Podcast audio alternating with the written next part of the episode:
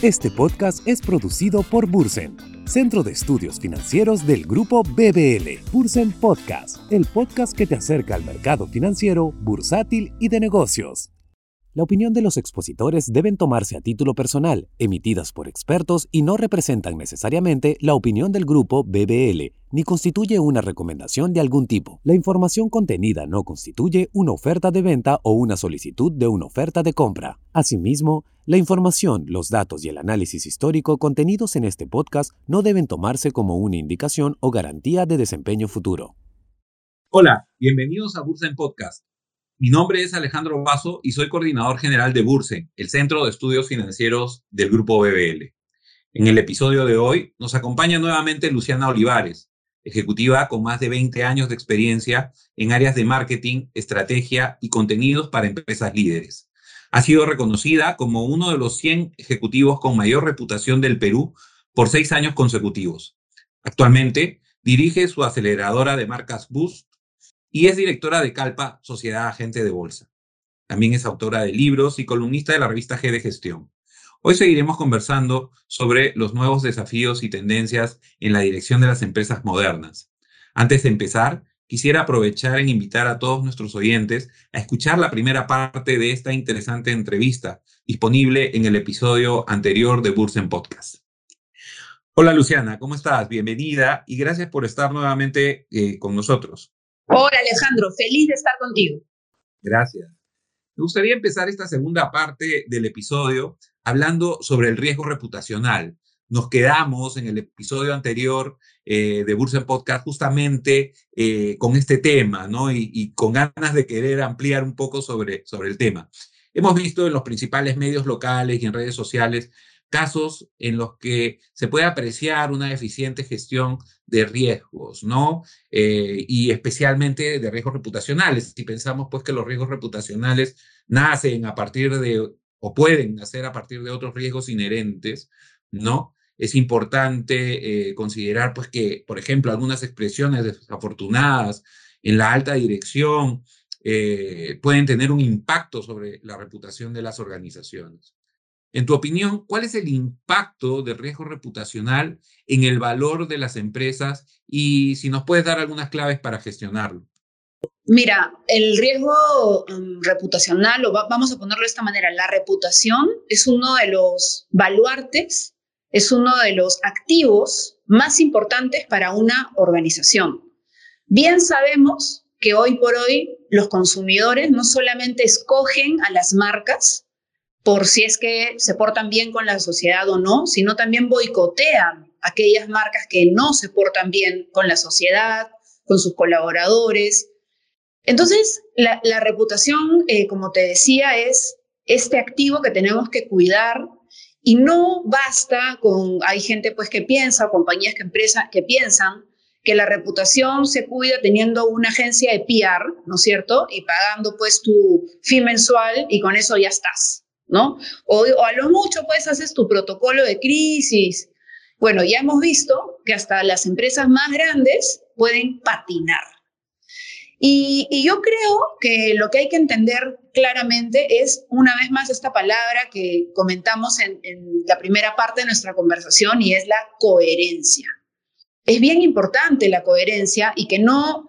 Em, nuestras acciones, digamos, estén absolutamente amarradas, nuestras acciones deben estar absolutamente amarradas con lo que decimos. Ahora, esto no quiere decir que tú no puedas equivocarte como compañía.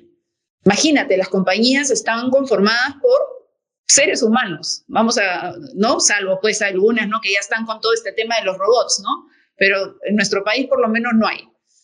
Entonces, que te equivoques es absolutamente válido. Lo que, lo que sí deberías de saber, ¿no? Como profesional, como eh, compañía, es qué hacer cuando te equivocas.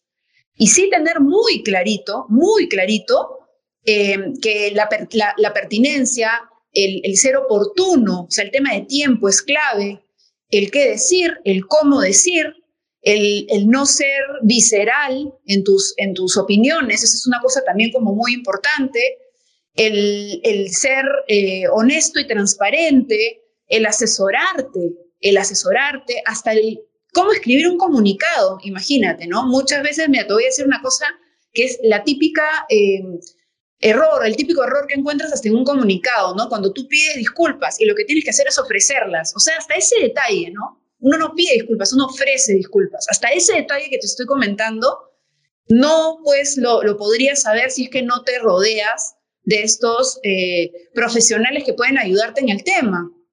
Y, y ahora, esto me hace pensar que eh, el rol del director pues ha ido evolucionando en el tiempo, como comentábamos en la edición anterior también, y un director pues ya, ya no es el que, se, es el que está pendiente solamente de los resultados financieros, sino que ahora hay toda una polivalencia en el rol que debe tener un director, ¿no? ¿Cómo ha ido evolucionando en el tiempo ese rol del director y cuál es el perfil que debe tener actualmente para poder generar valor en la organización? Es que si vas a tener un director que solamente va a ir a sesionar para, ¿no? Como a veces en algunos directorios se hace que tocan la, ¿sabes? ¿No? Tocan este, la, la mesa como si estuvieran tocando una puerta, ¿no? Como que se estuviera aprobado y en realidad están pensando en qué van a almorzar más tarde, ¿no? Mientras pasan los distintos resultados financieros.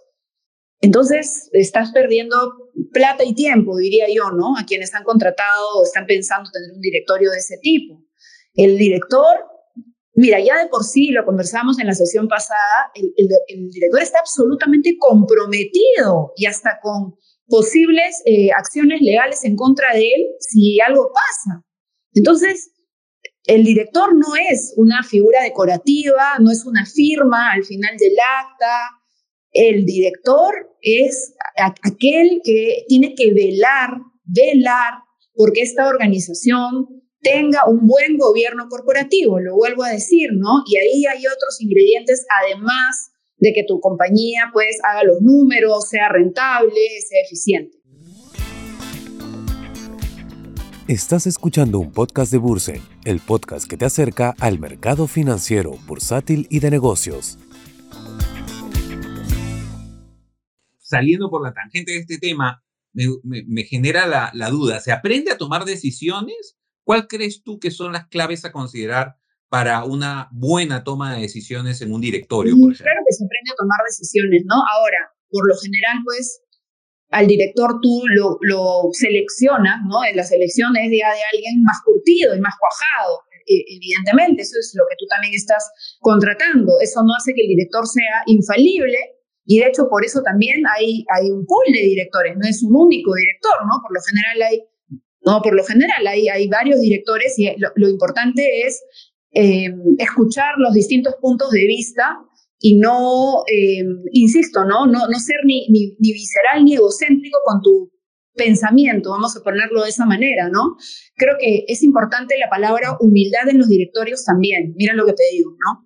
Porque seas el director de esta empresa que cotiza en la bolsa, no significa que te las sepas todas.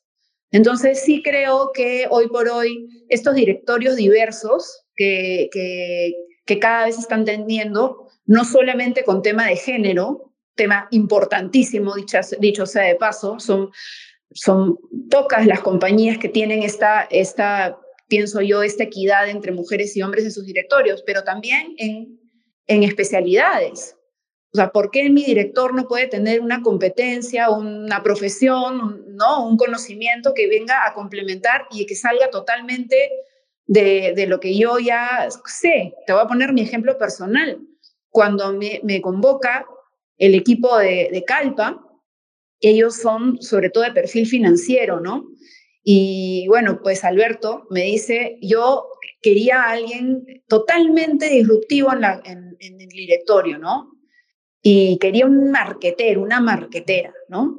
Entonces, además de, encantarme, obviamente, de formar parte de Calpa, que es una eh, organización a la que yo le tengo mucho respeto, el hecho que él ya haya apostado y pensado en alguien que no sería, vamos a ponerlo así, el perfil convencional de director, me encantó.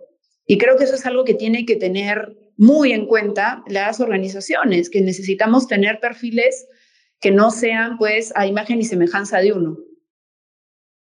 Excelente, y, que esto me lleva, digamos, a, pensar que hemos estado hablando del director y del perfil del director de una manera individual, pero, pero que también tendríamos que pensar en el directorio como un colegiado, ¿no? Como, como un cuerpo compuesto por diferentes individuos o diferentes individualidades, ¿no? En donde habría que aprovechar esa diversidad, no solamente de género, como tú bien lo dices, sino también de, de expertise, ¿verdad?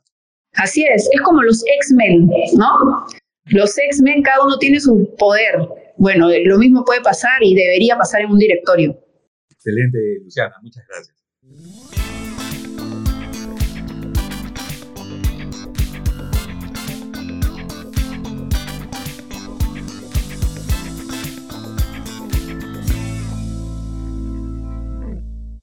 Bueno, Luciana, me gustaría que ahora podamos dejar algunas reflexiones finales sobre esta segunda parte del podcast Nuevos desafíos y tendencias en la dirección de las empresas modernas.